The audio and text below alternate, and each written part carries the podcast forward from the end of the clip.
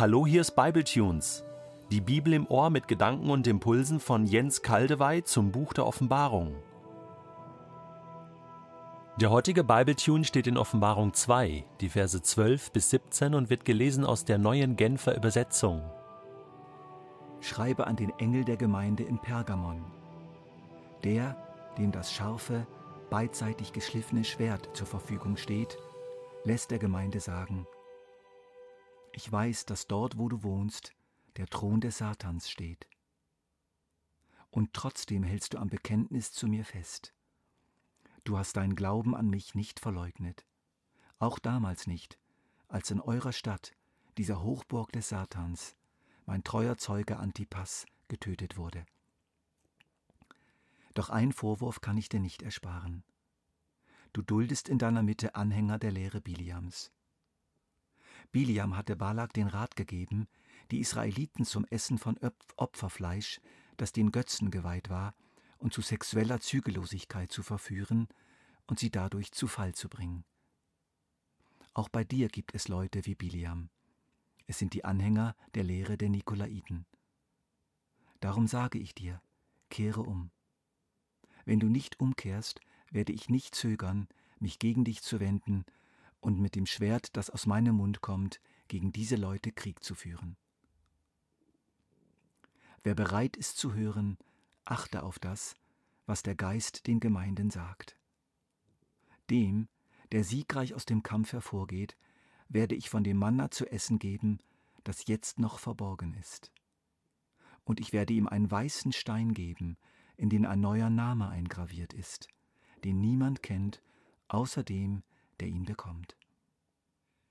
Während meiner ersten Ausbildung als Pflegefachmann und noch eine Weile danach war ich im OP-Bereich beschäftigt und Zeuge so mancher Operationen.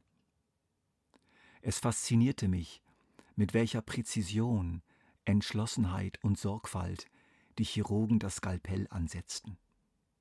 Sie wollten heilen und nicht töten. Bei Krebsoperationen wurde mit feinsten Schnitten das bösartige Gewebe herausgelöst und das verwundete Gewebe mit feinsten Nähten versehen, um besser zu heilen. Wir können das scharfe, beidseitig geschliffene Schwert durchaus mit einem Skalpell vergleichen. Es geht ja aus dem Munde von Jesus hervor, und Jesus ist kein Gewalttäter, der einfach dreinschlägt mit seiner Waffe. Jesus will uns nicht töten, sondern heilen und deshalb hilft er uns durch sein Wort und seinen Geist zu erkennen, wo gesundes Gewebe ist in unserem inneren Menschen oder in unserem Gemeindeleben, aber auch wo bösartiges Gewebe ist, das einfach ganz gefährlich ist und uns töten wird, wenn es weiter ungehindert wachsen kann. Er möchte es aus uns herausschneiden, aber wir müssen bereit sein, uns auch davon zu lösen. Das tut weh, ist aber sehr heilsam. Deshalb bitte ich dich, lass es dir von Jesus gefallen, korrigiert zu werden. Auch wenn seine Korrektur von deiner Schwiegermutter kommt oder deiner Frau, deinem Lehrer oder deinem Pastor oder von deinem Chef. In der Gemeinde von Pergamon gab es ganz viel Gesundes. Das war eine Freude für Jesus. In dem sehr guten Kommentar von Gerhard Meyer ist zu lesen, in der Residenzstadt des römischen Provinzstatthalters im Anblick gewaltiger Tempel und tief verwurzelter heidnischer Religiosität mit ihrem hohen wissenschaftlichen Anspruch, abgelehnt sogar von der jüdischen Minderheit der Stadt, bleibt die kleine Christengemeinde dem Bekenntnis zu Jesus treu. So ist es. Weder in der Tat noch im Wort verleugnet die Gemeinde Jesus. Inmitten eines politischen, okkulten und religiösen Machtzentrums wo der Thron Satans ist. Das heißt doch nichts anderes als, Satan hatte in dieser Stadt besonders viel Raum, Autorität und Einfluss. Die Finsternis ist mit Händen greifbar und manifestiert sich durch Verfolgung von außen, Verführung von innen und einer bedrückenden Atmosphäre. Einer ihrer geschätzten Leiter ist getötet worden, doch die Christen in Pergamon halten an ihrem Glauben fest. Es ist in manchen Gegenden, in manchen Städten, in manchen Familien, in manchen Betrieben, ja sogar in manchen Gemeinden schwerer zu glauben, schwerer Jesus nachzufolgen als woanders. Es gibt da große Unterschiede. Die Lösung kann nicht immer darin bestehen, den Ort zu wechseln, um es leichter zu haben. Oft will Jesus, dass wir da bleiben, wo er uns hingestellt hat, und treue Zeugen bleiben. Auch wenn unser Zeugnis wenig ausrichtet, weil der Widerstand so stark ist, vielleicht sogar stark eingeschränkt wird, können wir doch durch unser Leben Jesus bezeugen. Paulus sagt das sehr schön im zweiten Kapitel des Philipperbriefs. Ihr sollt ein tadelloses Leben führen, das in keiner Weise vom Bösen beeinflusst ist.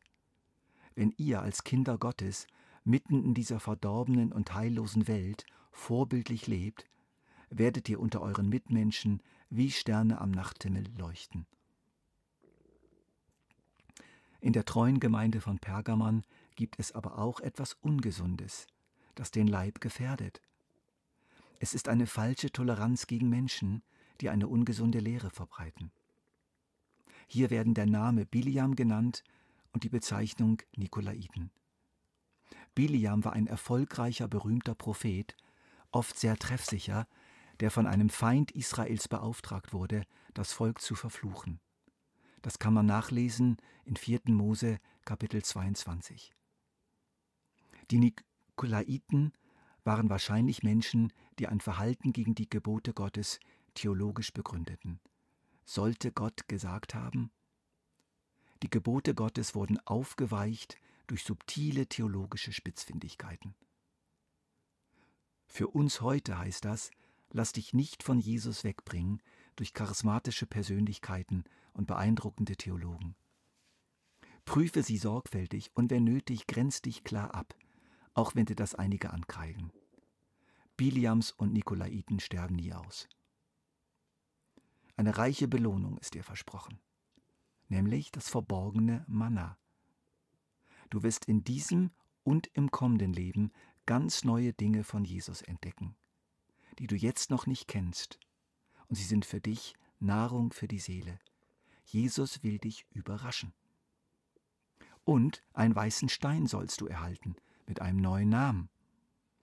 Der weiße Stein ist ein Symbol für die Zustimmung von Jesus zu deinem Leben, wie du es gelebt hast, wie du es lebst. Gut so, well done.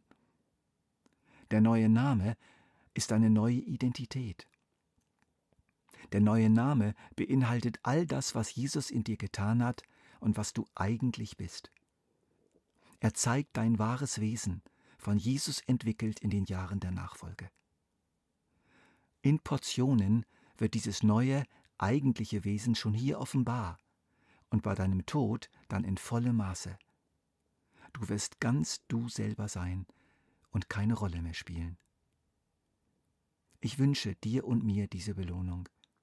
Lasst uns also sowohl treu bleiben in unseren schwierigen Umständen, als auch Nein sagen zu Menschen, die uns vom schlichten Gehorsam Jesus gegenüber abbringen wollen.